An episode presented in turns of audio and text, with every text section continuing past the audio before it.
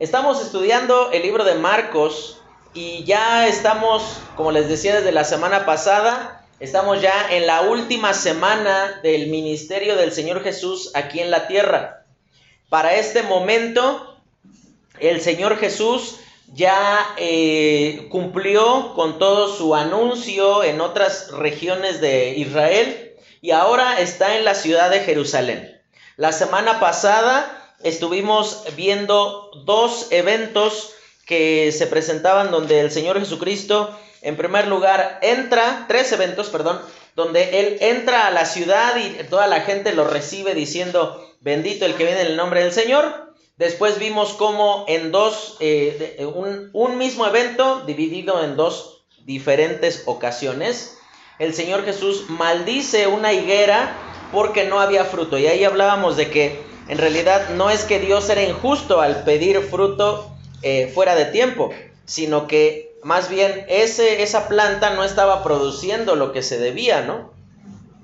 Y eh, finalmente vimos cómo él limpiaba el templo. Todo eso pasó el día lunes de la, digamos, Semana Santa, lo que nosotros conocemos como Semana Santa. Bueno, eso fue lo que pasa el día lunes. El Señor Jesucristo saca a los vendedores del templo porque eso ya se había convertido en un negocio.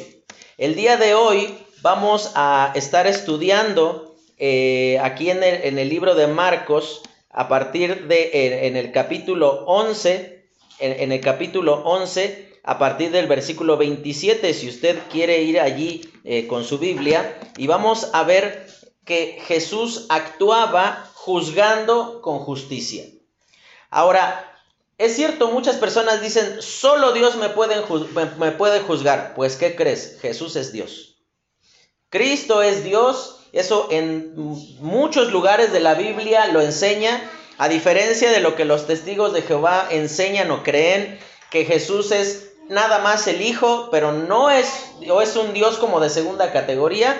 En realidad no, eso es totalmente incorrecto. La Biblia enseña con claridad que Cristo es Dios y con todas las características que de, de su Padre y de, la misma manera que el Espíritu Santo.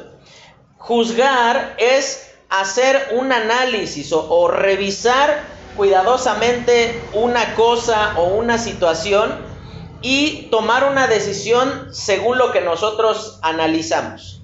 Por ejemplo, tú vas manejando y de esas veces que te toca una pipa de agua, de esas que van... Eh, bien lento, ¿no? Y te voy a dar un ejemplo de lo que es juzgar. Tú medio te asomas tantito para ver si lo puedes rebasar. Y seguro, si tú sabes manejar, te darás cuenta que si ves al doble de distancia de lo que mide el, carro que tienes adelante, el, e, este, e, el carro para rebasar, ya, no vas a alcanzar a pasar, pero ni volando pasas. La idea cuando uno rebasa es que esté lejos el otro carro, así lo pasas y luego, luego te metes, ¿no? No agarras a rebasar 5, 7, 10, 15 carros y quieres que los demás esperen porque tú traes prisa. En realidad, eh, juzgar habla de que tenemos la inteligencia de poder elegir lo mejor. Pero cuando decimos que Jesús juzgaba con justicia, él, eh, eh, eso significa que eso es lo que distingue a Dios de cualquier otra persona. Si Dios no fuera justo, entonces no sería santo. Y si Dios no fuese santo, no sería Dios. Ser justo es dar a cada uno lo que le corresponde, lo que merece. E, es, eh, no, no es dar ni de más ni de menos. No es dar fuera de tiempo ni dar antes de tiempo. Ser justo es entregar lo que a cada uno le toca. Y aquí vamos a ver en la porción que vamos a estudiar hoy, vamos a terminar el capítulo 11 y vamos a ver la primera parte del capítulo 12. Vamos a ver que Jesús se va a encontrar con tres diferentes grupos de personas, que todos se van a acercar con una actitud incorrecta. Y todos ellos van a tener una característica, van a resistirse al mensaje de Dios.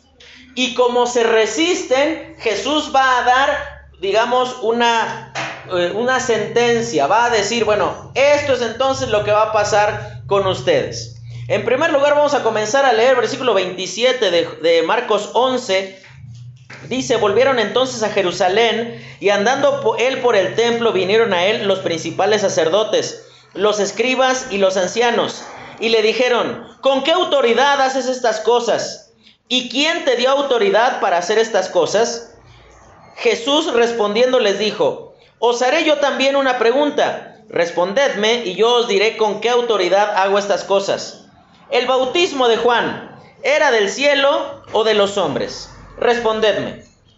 Y vamos a ver ahí en primer lugar que Jesús juzgaba el primer grupo, a los necios, por rechazar la autoridad de Dios. La actitud o la pregunta con la cual ellos llegan no es una mala pregunta, sino lo que es malo es la actitud con la que ellos llegan a preguntarle.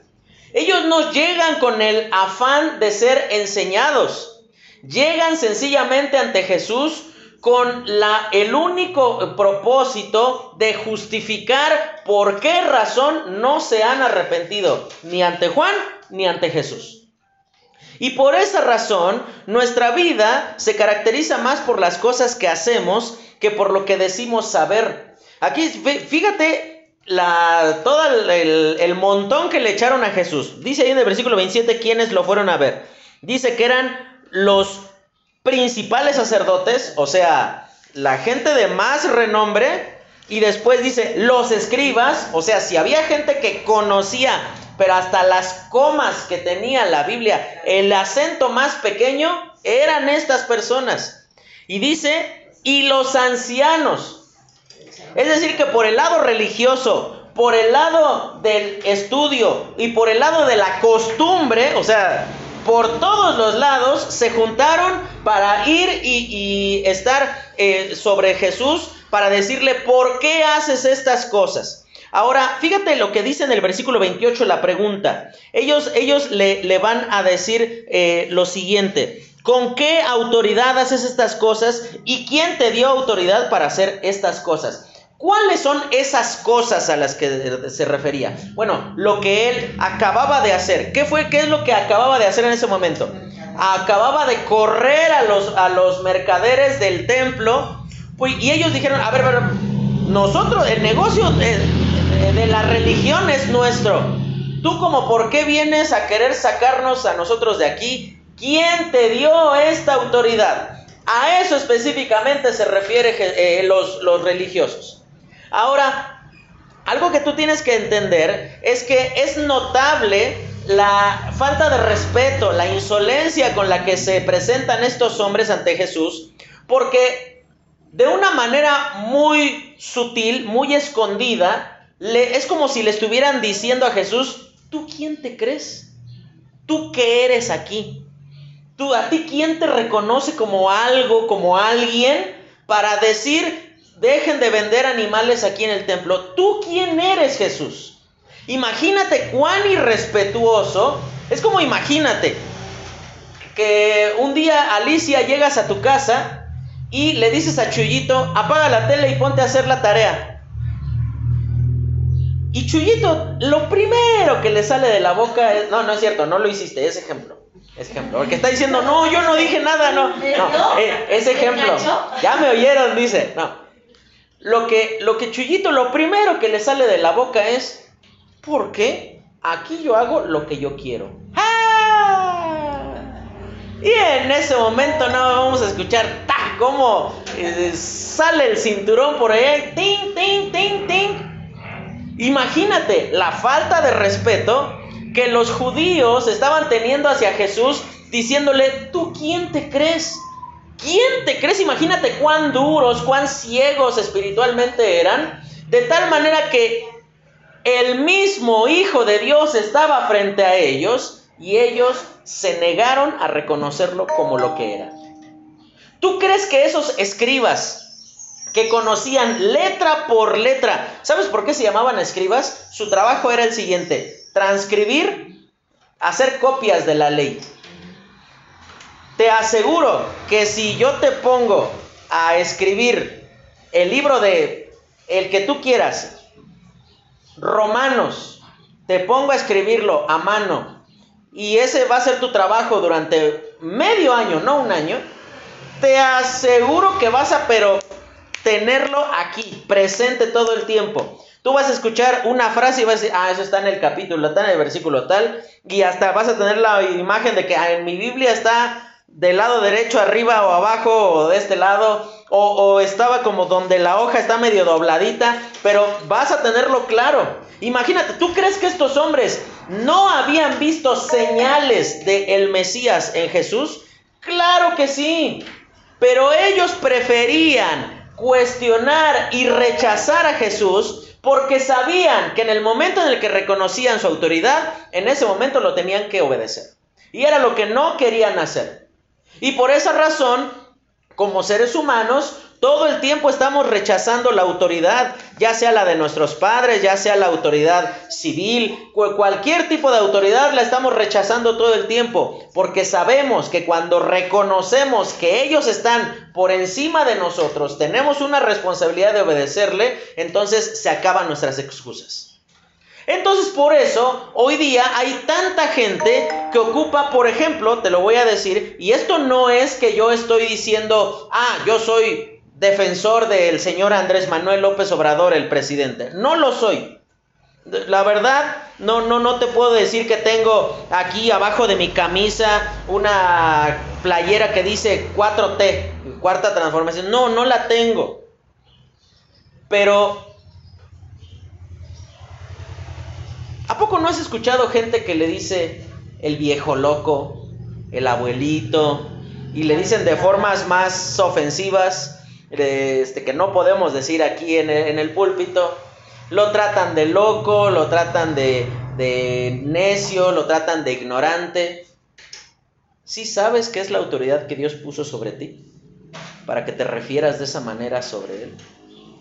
Y de la misma manera, es que aquí el Señor Jesucristo, ellos estaban siendo confrontados porque Él los, los lleva a la realidad con su mismo argumento les va a dar en la cabeza. Ellos le dicen a Jesús, ¿tú quién te crees? Y entonces Jesús los va a confrontar del mismo modo, porque les va a hacer una pregunta y le va a decir, bueno, yo ahorita les voy a contestar, pero ustedes contéstenme esto primero. El bautismo de Juan, o sea, el ministerio que Juan hacía, ¿qué era el bautismo de Juan? ¿Qué era lo que él invitaba a las personas? Arrepentíos porque el reino de los cielos se ha acercado. Y cuando los fariseos iban a bautizarse para cumplir exteriormente con la norma, ¿cuál fue la respuesta de Jesús? De perdón de Juan el Bautista, ¿a ustedes quién les enseñó a huir de la ira venidera? Les decía hipócritas. Aquí tú te das cuenta que el Señor Jesucristo les dice, ah, ¿quién me creo yo? No, aquí la pregunta no es quién me creo yo, ¿quiénes se creen ustedes? Para haber desechado al mensajero de Dios y su mensaje para haber no atendido a Dios. Aquí la cuestión no es quién soy yo. Aquí la cuestión es quién te crees tú para no rendirte ante el Señor, para no obedecer sus principios. Y esa es la, eh, podríamos casi poner en su totalidad, todas las personas que no quieren creer en Cristo, este es su problema. Que ellos creen que son algo cuando en realidad no son eso. Ellos creen que son demasiado buenos, creen que no necesitan de Dios, creen que son demasiado inteligentes y por eso la religión es algo que los haría ver débiles y pueden creer esto, pueden creer aquello. Pero aquí la realidad es que cuando el Señor Jesucristo les dice, respondedme, en el versículo 30, literalmente es como si cuando la, la imagen de poner a alguien contra la pared, tomarlo de la ropa y decirle, empieza a hablar. Eh, ahorita, ¿quieres, quieres que, nos demos un entre? Órale, pero ahorita, no después, no mañana, no al rato, ahorita me vas a contestar. Y entonces, fíjate cuál va a ser la actitud, la actitud que ellos van a tener. Ellos tratan a Jesús como alguien sin importancia, lo tratan como alguien tan común y corriente que por eso le dicen, ¿y a ti quién te dio autoridad para estas cosas? Aquí la pregunta es la misma que aparece desde el libro de Salmos capítulo 8. ¿Qué es el hombre para que tengas memoria de él? ¿Quién te crees, hermano, para pensar que eres tan importante como para dejar a Dios esperando cada domingo o cada jueves que tenemos reunión? ¿Quién te crees como para pensar que, no, pues, luego, luego leo mi Biblia. Luego, ahorita está mejor, está más padre ver el partido de mis chivas, está más padre ver el fútbol americano, que a mí me gusta mucho, eh, eh, para mí está muy, muy padre, este, pues mejor veamos una película. Eso de Dios, pues ya, como para dormir. ¿Quién te hizo tanto daño que te hizo pensar que la Biblia es para que te dé sueño? ¿Quién te engañó de tal manera? Y sabes qué terrible, qué triste es que nosotros en muchas ocasiones tenemos la misma actitud que están teniendo estos religiosos ante Jesús. Ellos están tomando una actitud de decir, tú como quién te crees para decirme lo que tengo que hacer. A mí nadie me dice lo que debo de hacer. Y sabes, fíjate cuál es la respuesta. Ellos eh, eh, entonces discutían entre sí diciendo, si decimos del cielo, dirá, ¿por qué pues no le creísteis? Y si decimos de los hombres, y fíjate cómo aparecen, unos puntitos ahí suspensivos. Ellos no podían decir que Juan no era un profeta de Dios, porque fíjate lo que pasa después. Pero temían al pueblo, pues todos tenían a Juan como un verdadero profeta. Así que respondiendo dijeron a Jesús, no sabemos. Entonces respondiendo Jesús les dijo, tampoco yo os digo con qué autoridad hago estas cosas. Aquí no vemos un berrinche de Jesús de que, ah, no me contestas tú, no, pues yo tampoco. Esto no es como los niños de que, ah, tú no me das de tus chicharrones, yo no te doy de mis chetos. No, no es así. Aquí lo que sucede es que ellos son avergonzados por esa necedad. Fíjate que los religiosos son casados, es decir, ellos caen en su propia trampa con la pregunta que buscaba mostrar su necedad. Ellos, ellos le decían, a final de cuentas Jesús les pregunta, Juan era un profeta de Dios, sí o no? ¿Era alguien que Dios mandó a hablarle al pueblo, sí o no? No, pero es que bajo ciertas circunstancias, no. Es que aquí no es cuestión de que bajo ciertas circunstancias y bajo cierto punto de vista, es sí o no. ¿Y a poco no? Son las preguntas que más nos cuesta responder. Por ejemplo, Yo me, acuerdo cuando era chico, a veces mi mamá me ponía a deshebrar el pollo. Y obviamente pues era lo que íbamos a comer, ella me decía, no te lo comas. ¿No? Y pero parecía como que me hubieran dicho, cómetelo por favor. Necio como él solo, Carlos Ortiz, ¿no? Y entonces yo estaba deshebrando el pollo y así como para que no me viera, me lo atarragaba en la boca, ¿no? Y yo tenía más pollo en los cachetes que el que ya había en el plato, ¿no? Y entonces llegaba mi mamá y me decía, ¿te estás comiendo el pollo? Nada, tenía todo grasoso aquí alrededor de la boca, tenía todos los cachetes llenos y todavía me atrevo a decir que no. Y mis respuestas eran, bueno, es que como ya es tarde, yo tengo hambre, es que no te pregunté si es tarde, no te pregunté si tienes hambre, la pregunta fue, ¿te estás comiendo el pollo? Bueno, pero es que Ana Laura también se lo come, mi hermana. Es que no te pregunté si Ana Laura se lo come. Te estás comiendo el pollo, ¿sí? Bueno, pero es que, y somos tan necios que ponemos excusas y pretextos de que, pero es que el hermano también llega tarde, pero es que luego el pastor también hace esto, pero es que esto, pero es que, pero es que, la respuesta es muy simple, sí o no. Y era lo que no querían hacer estos hombres. Ellos, fíjate lo, que sucede. Cuando dice ahí que ellos discutían entre sí, la palabra que ocupa allí eh, Marcos literalmente significa hacer un inventario. Y cuando un inventario significa que tú sepas qué cosas tienes en tu negocio o en tu casa. Ah, tengo tres camas, tengo siete sillas, tengo dos mesas, tengo esto, tengo, tengo, tengo, tengo. De tal manera que cuando te mueves, pues tú ya sabes lo que tienes. Imagínate que llegas a la nueva casa y llegas con dos sillas y un trapo y tú dices, pues qué óvole, ¿dónde está lo demás? Cuando ellos dicen que comienzan a hacer un inventario, es que ellos comenzaron a buscar la forma de no hacer frente a su responsabilidad. Preferir la vergüenza que el arrepentimiento es síntoma de que amamos más nuestros intereses que los de Dios. Y fíjate, ellos, imagínate cuán avergonzados quedaron. los ancianos, los eh, principales sacerdotes y los escribas van a dar la magnífica respuesta. No sabemos. Fíjate, ellos mismos se respondieron. Si decimos del cielo, Jesús va a decir, ¿por qué no le creyeron? Ellos sabían que de parte de Juan había algo distinto y aún así prefirieron decir, no sabemos. Que tú prefieras comerte una vergüenza en lugar de reconocer que has estado pecando, que tú prefieras decir, pues que el que me quiera, que me quiera así, si no, amuélense y váyanse a vivir a otro lado, o mejor ya mándame para mi casa, o entonces yo mejor aquí me quedo porque yo prefiero mi regalada gana en lugar de cambiar. Y esa es la desgracia, la terrible desgracia de estos hombres, que prefirieron aferrarse a su pecado en lugar de cambiar. Y puede ser que tengas añísimos conociendo del Evangelio, pero sea, siga siendo el mismo necio de siempre.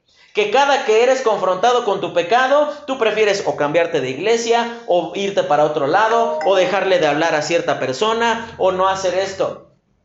Estos hombres fueron confrontados con la verdad y sabes, eh, no, no basta con, cumplir con, con lo exterior, algo que tú tienes que, considerar. En el versículo 33, cuando Jesús le dice, ni tampoco yo les digo con qué autoridad hago estas cosas, no es que Jesús no sabía quién lo había mandado ni por qué tenía autoridad sino que ese, esa falta de respuesta demuestra tres cosas en primer lugar. Eh, la primera cosa que va a demostrar esa frase, ni tampoco yo les digo con qué autoridad hago estas cosas, va a demostrar en primer lugar el juicio de Dios sobre ellos. Ya no hay más luz para ti. Decidiste cerrar los ojos, tratar de tapar la luz, listo, no hay más luz para ti. No hay más oportunidad del arrepentimiento. No hay más información con la cual tú puedas hacer un juicio y tomar una decisión. No quisiste ver, ahora no vas a poder ver. Pero en segundo lugar, va a demostrar la misericordia de Dios. Porque él sabía que por haber rechazado esto, esta, eh, eh, en el libro de Juan, el mismo Señor Jesucristo le dice a los religiosos eh, en su momento, les dice, si ustedes no vieran, no tendrían pecado. Dice, pero como ustedes ven y no se arrepienten, su pecado permanece. Es una muestra de la misericordia de Dios. Les está diciendo, ya no quiero añadirles más condenación, porque sé que no se van a arrepentir. No, y por esa razón probablemente es que tú tienes preguntas tan básicas, tan elementales sobre la palabra de Dios, porque cuando Dios se ocupó de iluminarte, de mostrarte su verdad, tú sencillamente te ocupaste de excusarte y de justificar tu pecado. Y por eso ahora no entiendes ni lo más básico. Y por eso ahora tienes preguntas tan, tan, eh, podríamos decirlo, que, que se aprenden en la escuela dominical con los niños. Tú sigues preguntando cosas que deberías de conocer hace mucho tiempo. Pero en tercer lugar demuestra también la compasión de, Jesús. Cuando Él les dice, ustedes díganme si el bautismo era de Juan, muestra la compasión de Dios. Era un último llamado al arrepentimiento. Recuerda esto, era martes aquí. El Señor Jesucristo es llevado para ser crucificado el viernes. Quedaba dos días más tenían. Y esos dos días tampoco les fueron suficientes, no se arrepintieron. Probablemente tú te sientas muy orgulloso de tu necedad, diciendo, en la vida nadie me ha doblado las manos, nadie me ha ganado, nadie, eh, con nadie he tenido que reconocer que estoy equivocado. Y qué triste que tú pienses que esa es una virtud, cuando en realidad la palabra de Dios enseña que Justo Satanás es Satanás porque pensó que él merecía más de lo que realmente ya era. Y sabes, vamos a ver el segundo lugar, comienza el capítulo 12 y dice, entonces comenzó Jesús a decirles una por parábolas, un hombre plantó una viña y la cercó de vallado, cavó un lagar, edificó una torre y la arrendó a unos labradores y se fue lejos. Y a su tiempo envió un siervo a los labradores para que recibiese de estos el fruto de la viña. Mas estos tomándole le golpearon y le enviaron con las manos vacías. Volvió a enviarles a otro siervo, pero apedreándole le hirieron en la cabeza y también le enviaron afrentado. Volvió a enviar otro y a este mataron y a otros muchos golpeando a, unos y matando a otros. Ahora vamos a ver ahí en segundo lugar que Jesús juzgaba a los rebeldes por no rendirse ante el Señor.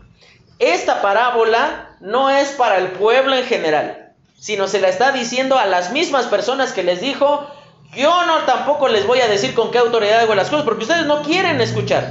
Estoy nada más gastando saliva a lo bruto porque ustedes no quieren oír. Y sabes que, ¿cuáles son las características del rebelde? En primer lugar, actúa como dueño, no como administrador. ¿Qué fue lo que pasa con los labradores? Dice ahí una palabra súper importante en el versículo 1, y la arrendó, o sea, se las rentó la viña. La dejó preparada. No es que él les entregó un, una tierra así llena de pasto y de espinas y de ramas y que ellos tuvieron que venir y limpiar y construir la torre y plantar la, este, la, vid. No, ellos de a tiro nada más iban a llegar ya a trabajar en lo que ya estaba hecho. Ellos ya tenían todo lo necesario. ¿Y sabes cuál es tristemente la actitud que ellos tienen? Pase, pase.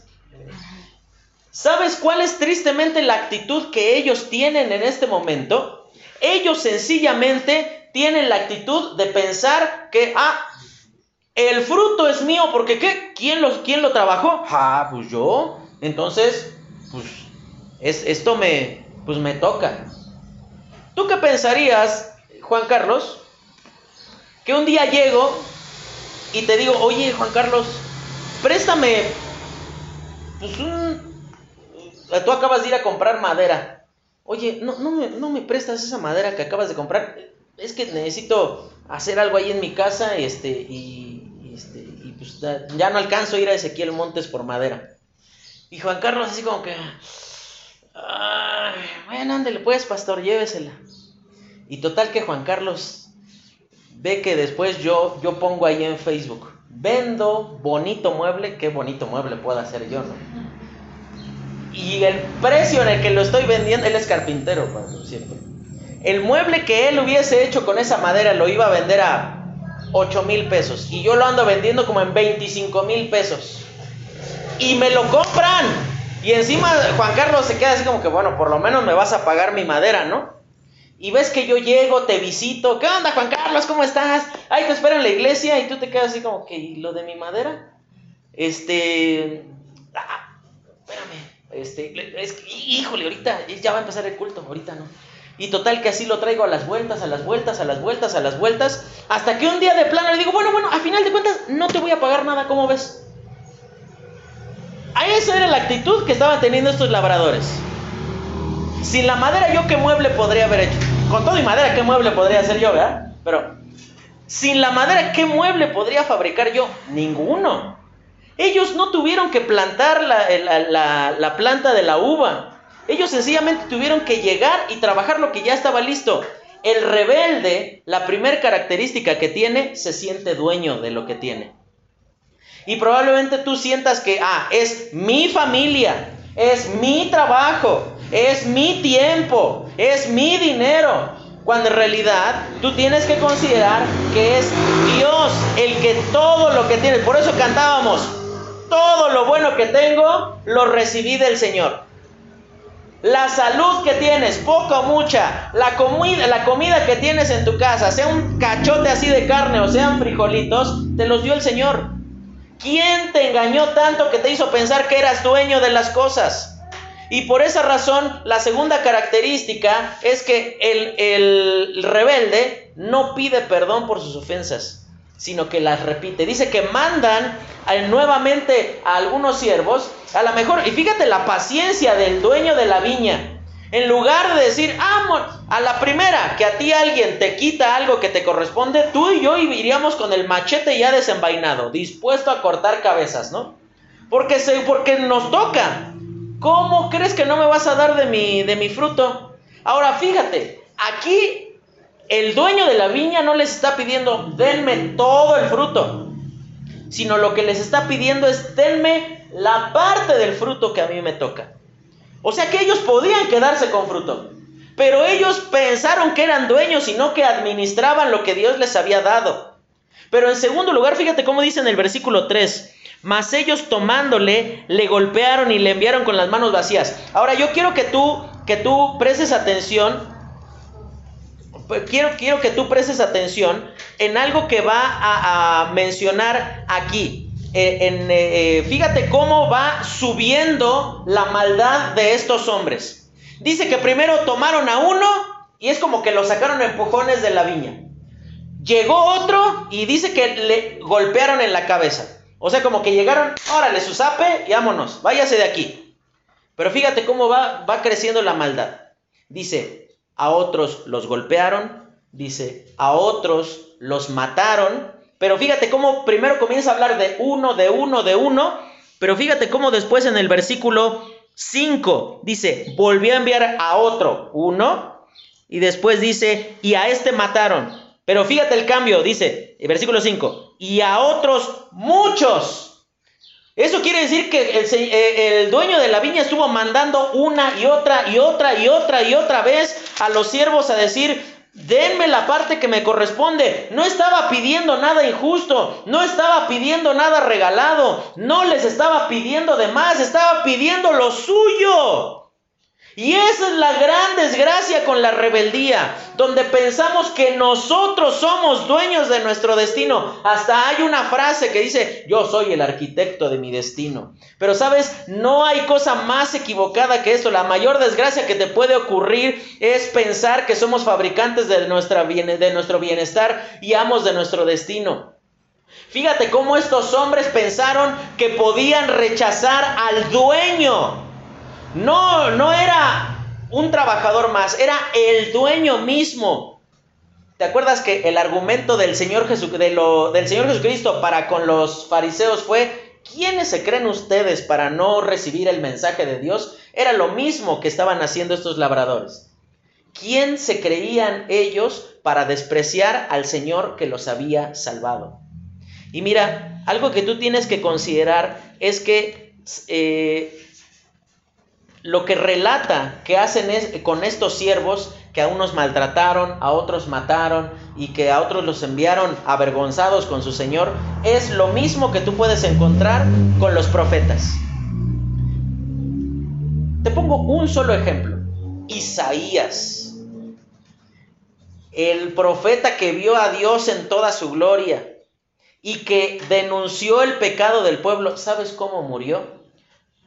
El rey Manasés, el peor de los reyes de todo Judá, consiguió un, un árbol que estaba hueco, metió al buen Isaías ahí y lo partieron en dos. O sea, no, no bastaba con, ah, le entierro una espada y ya. Y sabes que tú y yo muchas veces somos como Manasés. Rechazamos por rebeldía la palabra del Señor. Nosotros decimos, bueno, eso es lo que dice la Biblia, pero es que Dios, yo creo que le haría falta bajarse un poquito de su pedestal y ver mis circunstancias, ver que no es tan fácil como realmente ahí dice que es. ¿Sabes?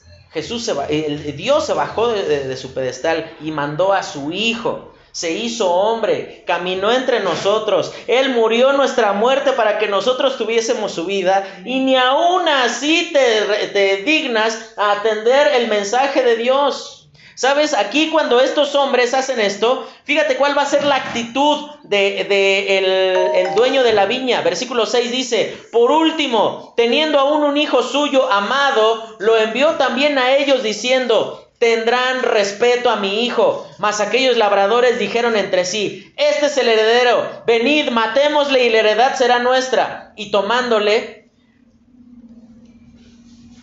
le mataron y le echaron fuera de la viña. ¿Qué pues hará el Señor de la viña? Vendrá, destruirá a los labradores y dará su viña a otros. ¿Sabes? Ahí dice que en segundo lugar, Jesús también juzgaba a los rebeldes y a su independencia. Dios siempre desea el arrepentimiento de aquel que se, que se niega a volver. Por, e, y por eso es que Él envía a su Hijo amado. E, y ese Hijo amado, fíjate cómo dice en el versículo 6, tengo aún un Hijo amado. ¿Te acuerdas qué fue lo que dijo Jesús, de Dios, cuando el Señor Jesucristo está siendo bautizado y desciende el Espíritu Santo como una paloma sobre Jesús, este es mi hijo, ¿qué? Este es mi hijo amado. Y sabes que ese es un, la palabra es única. No se ocupa, no se ocupa para nadie más esta misma palabra. Cuando dice ahí en el libro de Marcos capítulo 1 que Jesucristo es bautizado y Dios el Padre dice esto sobre su Hijo, dice, este es el máximo objeto de mi amor, mi, el Hijo de mi corazón, el Hijo que está dentro mío, que todo el tiempo lo tengo ahí, ese Hijo les voy a enviar. Y ese cuando dice, ahí en el versículo 6, tendrán respeto por mi Hijo, la palabra respeto habla de sentirse avergonzado. Lo que el padre, el dueño de la viña, pensaba al enviar a su hijo es que iba a pasar lo siguiente. Van a ver que llega el hijo y van a decir, no, nos pasamos. Ya nos pasamos de la raya. Y nos excedimos, nos hemos comportado de las peores maneras, tenemos que cambiar. Pero ¿sabes cuál fue la respuesta? Ellos dijeron, este es el heredero, vamos a matarlo y nos quedamos con la, con la heredad. ¿Sabes? Algo que tú tienes que tener en consideración es que tú tienes que ver la actitud que tiene el, dueño de la viña. Él no baja sus exigencias como porque los labradores no, no quieren ceder. Él no dice, bueno, pues, pues mándenme aunque sea la mitad de lo que me toque. Ya, ya, pues ya con tal de, de no estar peleando. Tú te das cuenta que aquí Dios no cambia sus exigencias. Y esa es la misma característica que Dios tiene contigo, hermano.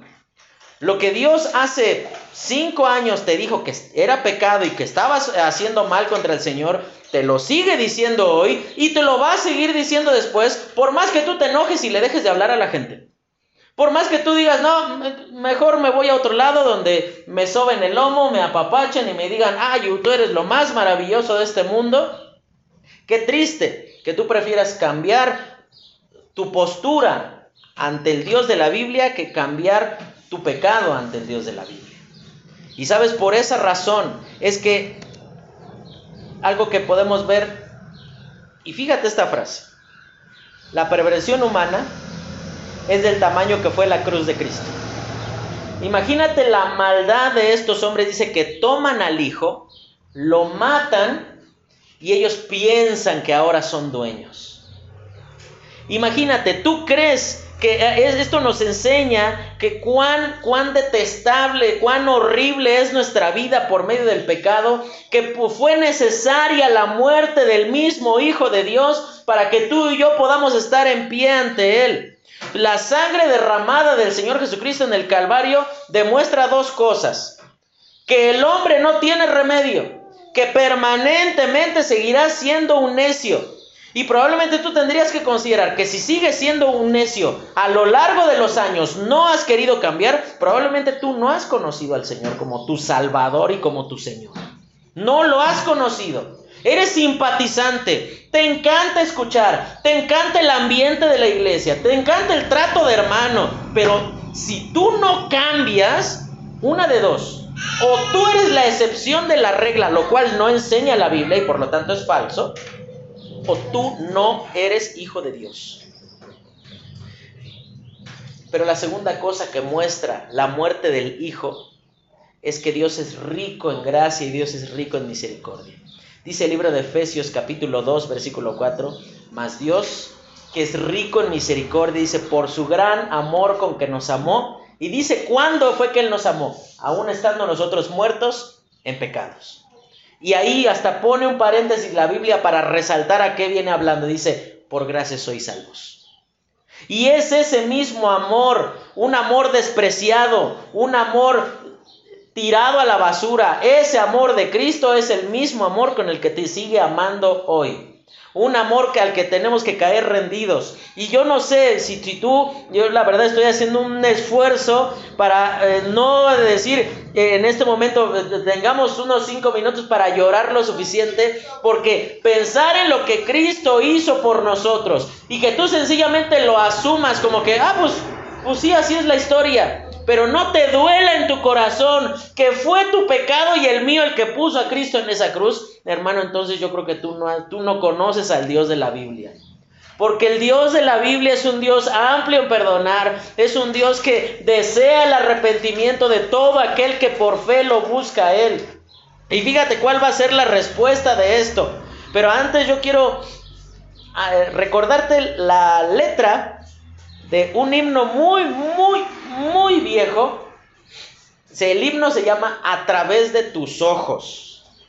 Y fíjate, el himno dice lo siguiente.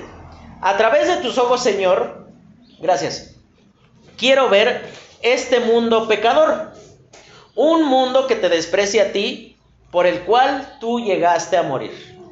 Déjame en el jardín arrodillarme y mis ojos empaña de agonía. Si pudiese el mundo ver como tú lo ves, en servirte sería más fiel. Y dice la siguiente estrofa, a través de tus ojos, Señor, a los que te golpearon quiero ver cuando tu nombre santo blasfemaron, hazme amarlos como los amaste tú. Déjame olvidar mis problemas y pensar en aquellos que van a la muerte eterna. Si pudiese el mundo ver como tú lo ves, en servirte sería más fiel. Si nosotros pudiésemos ver al mundo desde los ojos de Dios, seguramente no estaríamos tranquilos diciendo, ah, pues no vino nadie hoy a la iglesia. Tendría que dolerte profundamente en tu corazón de que hay tanto lugar y no hay gente sentada aquí. Si tan solo pudieras ver a ese padre dueño de la viña con su hijo muerto en brazos diciendo, por ellos lo envié y aún así lo mataron, no lo quisieron recibir, seguramente tú y yo estaríamos diciendo, eh, todo está pagado, todo está cubierto, vengan porque el perdón de Dios aquí está, vengan porque el sacrificio de Cristo sigue siendo suficiente. Si pudiese el mundo ver como tú lo ves, en servirte sería más fiel. Y fíjate, el Señor Jesucristo dice en el versículo 10, ni aún esta escritura habéis leído, la piedra que desecharon los edificadores ha venido a ser cabeza del ángulo. El Señor ha hecho esto y esto es cosa maravillosa a nuestros ojos y procuraban prenderle porque entendían que decía aquella parábola por ellos, mas temían a la multitud y dejándole se fueron.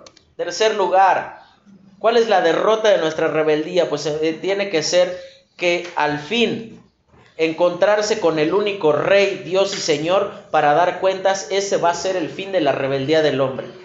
Tú puedes hoy estar sentado aquí pensando que eres una víctima y que todos están en tu contra, pero un día, un día estarás ante el Rey, ante el Dios y ante el Señor que tú despreciaste con tu pecado. Y ahí entonces se van a acabar las excusas. Y por esa razón dice, fíjate, la, forma en la cual el Señor Jesucristo les da un cachetadón, pero de esos guajoloteros. Él les dice, ni esta escritura habéis leído. ¿Sí, recuerdas a quién le está hablando? Le está hablando a personas que su trabajo era leer, que su trabajo era conocer la Biblia. Y ni aún así habían entendido por la dureza de su corazón lo que verdaderamente significaba. La rebeldía nos hace preferir callar la verdad que arrepentirse. Siempre es más fácil culpar a otros antes que reconocer lo que es tu responsabilidad. Sí, siempre va a ser más fácil buscar otra iglesia. Siempre va a ser más fácil dejarle de hablar a la gente. Siempre va a ser más fácil culpar a otros, decir, pero es que tú me tratas de esta manera, pero es que tú eres así conmigo, pero es que tú, pero es que tú. No, aquí no es es que tú, es que tú. Es que yo es que ese es el verdadero problema. Cuando dice ahí la cabeza del ángulo, cuando se construyó el templo de Salomón, Salomón mandó que todas las piedras, no se construyó de tabique aquí, que no importa si es uno o es otro, todos son de la misma medida, ¿sí o no, don Fidel? Los tabiques, el ladrillo es del mismo tamaño. Porque imagínate la bronca que sería para el albañil tener que andar buscando el que justo quede de la medida, sino que todos son del mismo tamaño. Entonces lo que hizo Salomón, él mandó cortar las piedras y había justo una piedra, la cabeza del ángulo, es donde los muros principales de una construcción se juntan. Es como, como cuando ves a una casa y está así. Si tú la ves que está así medio chueca, pues todo el edificio está mal. No tienes que ser arquitecto ni ingeniero civil para saber que eso está hecho con las patas. O sea, que, que, que nomás no, de, de, nada sirve. O sea, no, no, hay que tener gran conocimiento porque a simple vista se ve que está mal hecho. Y resulta que hay la historia de que una piedra en ningún lugar entraba. Y le buscaron acomodo aquí y no quedaba, quedaba chica, quedaba grande, que si la volteamos, que si... Y total, que como no quedaba en ningún lugar, los, los trabajadores, los albañiles, la piedra la tiraron al fondo del monte y ahí fue rodando y fue a dar hasta por allá. Porque ellos decían, esta piedra es inútil. Pero sabes que cuando llegaron a cerrar el ángulo, se dieron cuenta que la piedra que ellos habían desechado era la piedra principal. Y probablemente Jesús la iglesia, el cristianismo es la cosa más menospreciada hoy día. A las personas hoy día tú le dices, mira, vamos a un baile, vamos, sin bronca. Vamos a tomar ahí en la banqueta, órale, pero yo pongo una caja de caguamas, sin bronca, para eso sí hay dinero. Pero tú le dices, vamos a la iglesia, es que yo creo que voy a tener algo que hacer. Es que tengo algunos pendientes. Y dice, la piedra que fue desechada por los edificadores, dice, ha venido a ser cabeza del ángulo. Seguramente por eso te ha ido tan mal en tu vida, porque has dejado a Cristo fuera del lugar que Él tiene.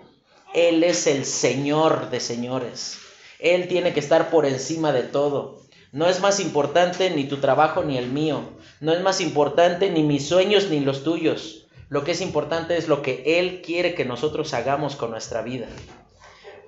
Y por esa razón dice que ellos se enojaron. Dice que en lugar de quebrantarse, fíjate la dureza de su corazón, vuelven a enojarse y dice que querían apresar a Jesús, pero por el pausa del pueblo no lo hicieron. Todavía no era el momento. Faltaban dos días para que eso sucediera. Y dice el versículo 13, y le enviaron a algunos de los fariseos y de los herodianos para que le sorprendiesen en alguna palabra. Viniendo ellos le dijeron, maestro, Sabemos que eres hombre veraz y que no te cuidas de nadie, porque no miras la apariencia de los hombres, sino que con verdad enseñas el camino de Dios. ¿Es lícito dar tributo a César o no? ¿Daremos o no daremos? Y en tercer lugar vamos a ver que Jesús juzgaba a los hipócritas por fingir interés hacia el Señor. Y tú puedes estar sentadito aquí con los ojos al frente, pero tu corazón allá diciendo cómo irá el partido que, este, tardará mucho porque tengo que hacer esto o aquello. Y sabes que el juicio de Dios está ahí sobre esto. El hipócrita y la trampa sobre Jesús, ellos llegan diciendo lo correcto, pero con una actitud incorrecta ante Jesús. Ellos llegan con la actitud de decir, sí, Señor, sabemos que tú eres eh, lo, eh, eh, digno y correcto. Y aquí sería cuestión de que, oye, ¿y si yo soy maestro bueno? Si yo les enseño la verdad, y que no me cuido de nadie y que no sigo las apariencias, como por qué no me seguiste? ¿Te das cuenta que era pura guaguara la que ellos traían? Ellos tenían mucho cuento, pero pocas acciones. Y probablemente así es tu cristianismo. Te deshaces a la hora de cantar y de... Oh, Señor, honramos, Señor, ayúdame. Pero en la vida práctica, probablemente sea mejor alguien que ni siquiera viene aquí. Y eso es lo más lamentable que le sucedía a estas personas. Fíjate la trampa que le, que le ponen sobre el tributo, es decir, sobre pagarle dinero al gobierno. Si decía que sí debía dar tributo, iba a ser considerado un traidor para el pueblo, porque ellos decían, ¿cómo nos vamos a doblegar ante los romanos? Pero si decía que no, también iba a ser considerado un traidor, pero ahora para el imperio que cobraba el impuesto. ¿Te das cuenta? El Señor Jesús estaba por decirlo de esta manera, entre la espada y la pared. No había de otra. No tenía a dónde huir, no había una salida diplomática, no había una forma de decir, me permiten un momentito y ahorita regreso, como aplican los testigos de Jehová cuando ya les pusiste su revolcada, siempre salen con que tenemos otra visita que hacer, pero vamos a volver y nunca regresan. Ellos no podían hacer esto. Y sabes, algo que tú tienes que considerar es que Jesús estaba frente a una situación difícil, pero te vas a dar cuenta de cómo de una manera increíble les va a responder. Él les va a decir, mas él percibiendo la hipocresía de ellos les dijo, ¿por qué me tentáis? Traedme la moneda para que la vea. Ellos le trajeron, y sabes cuál, la moneda era un denario, era, era la moneda corriente que tú tienes ahí. Yo te pido que hagas algo ahorita, ahorita desde que terminemos de leer. Si tienes una moneda ahí en tu, en tu bolsa o algo, sácala. Si no tienes, pues bueno. ¿Qué es lo que dice la moneda en la parte de atrás donde viene el escudo nacional? Hasta arriba, ¿qué dice? Estados Unidos Mexicanos. Yo tengo una pregunta. ¿Esta moneda de quién es? ¿Quién es el dueño?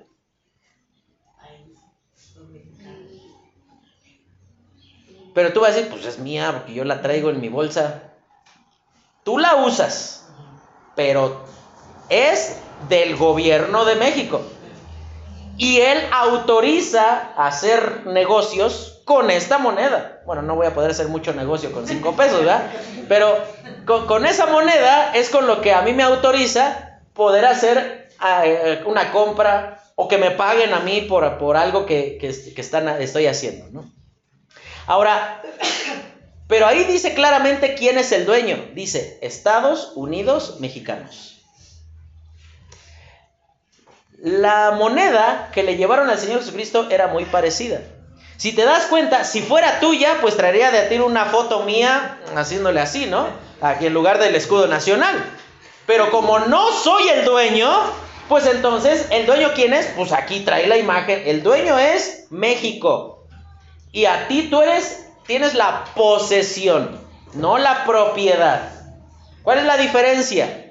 Que yo puedo usar algo sin ser el dueño, pero no puedo decir que algo es mío si no soy el dueño. Y eso es justamente lo que pasa, lo que pasa con el dinero.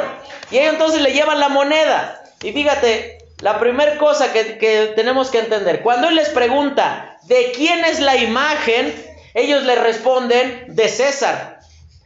Y dice la imagen, pero dice otra cosa, y la inscripción.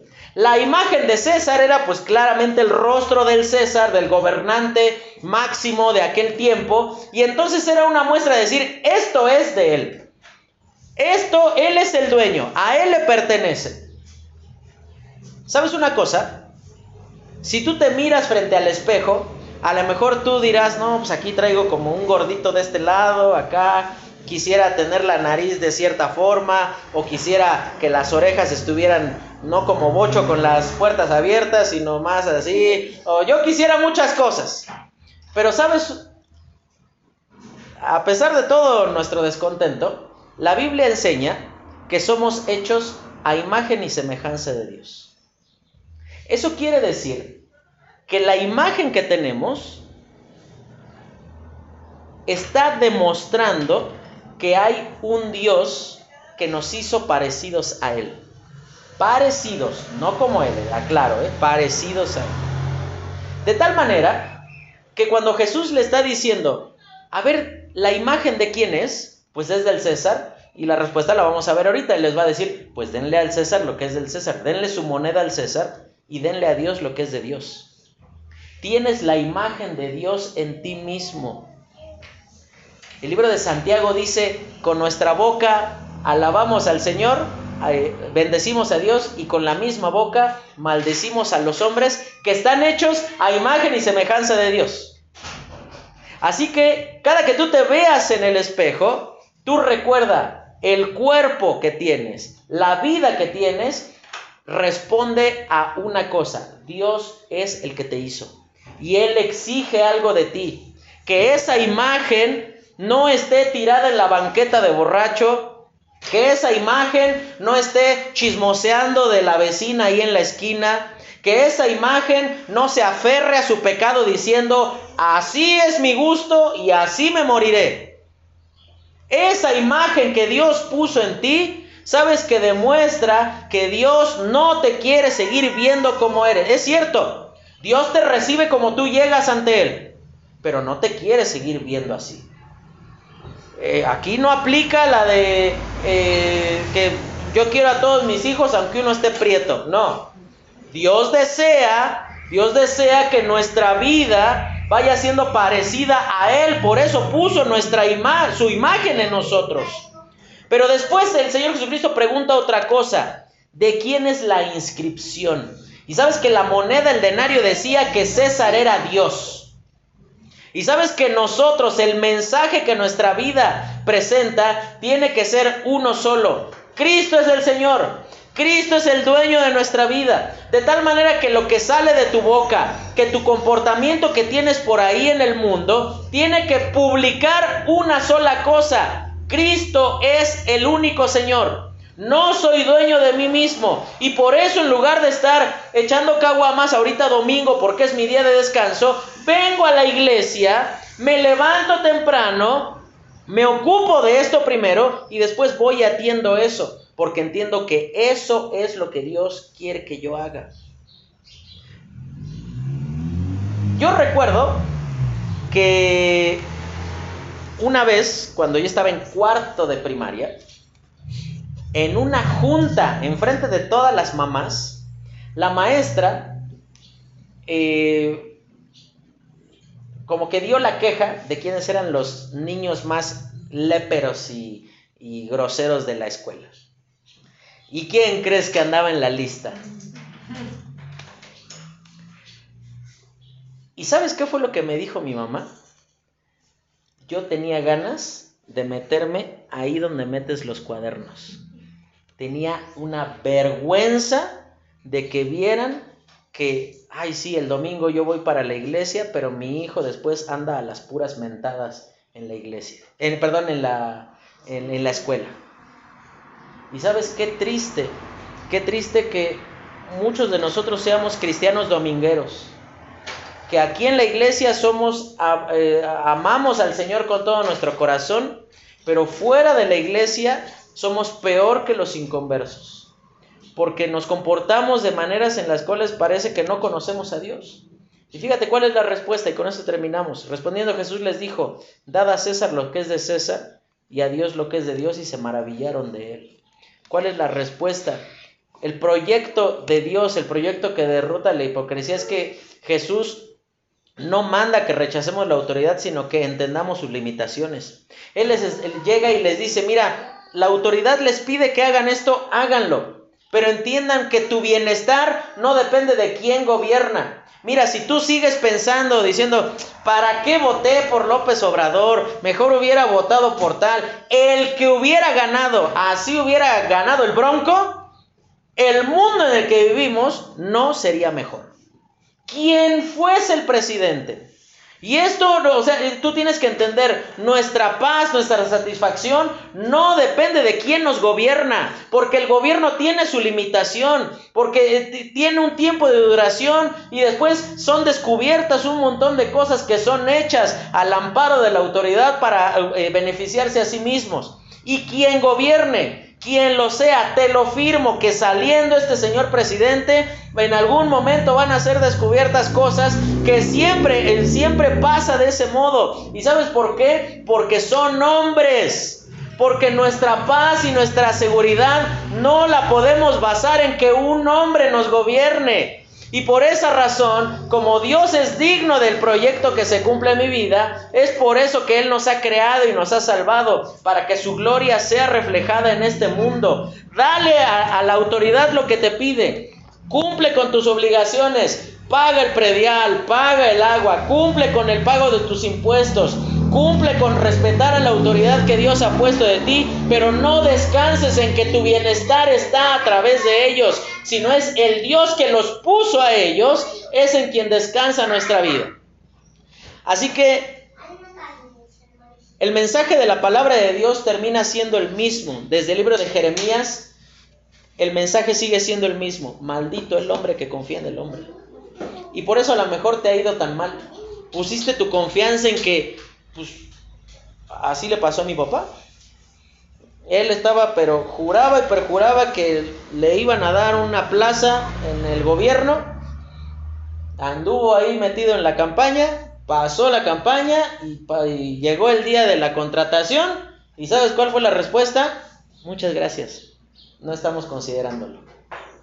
Maldito el hombre que confía en el hombre.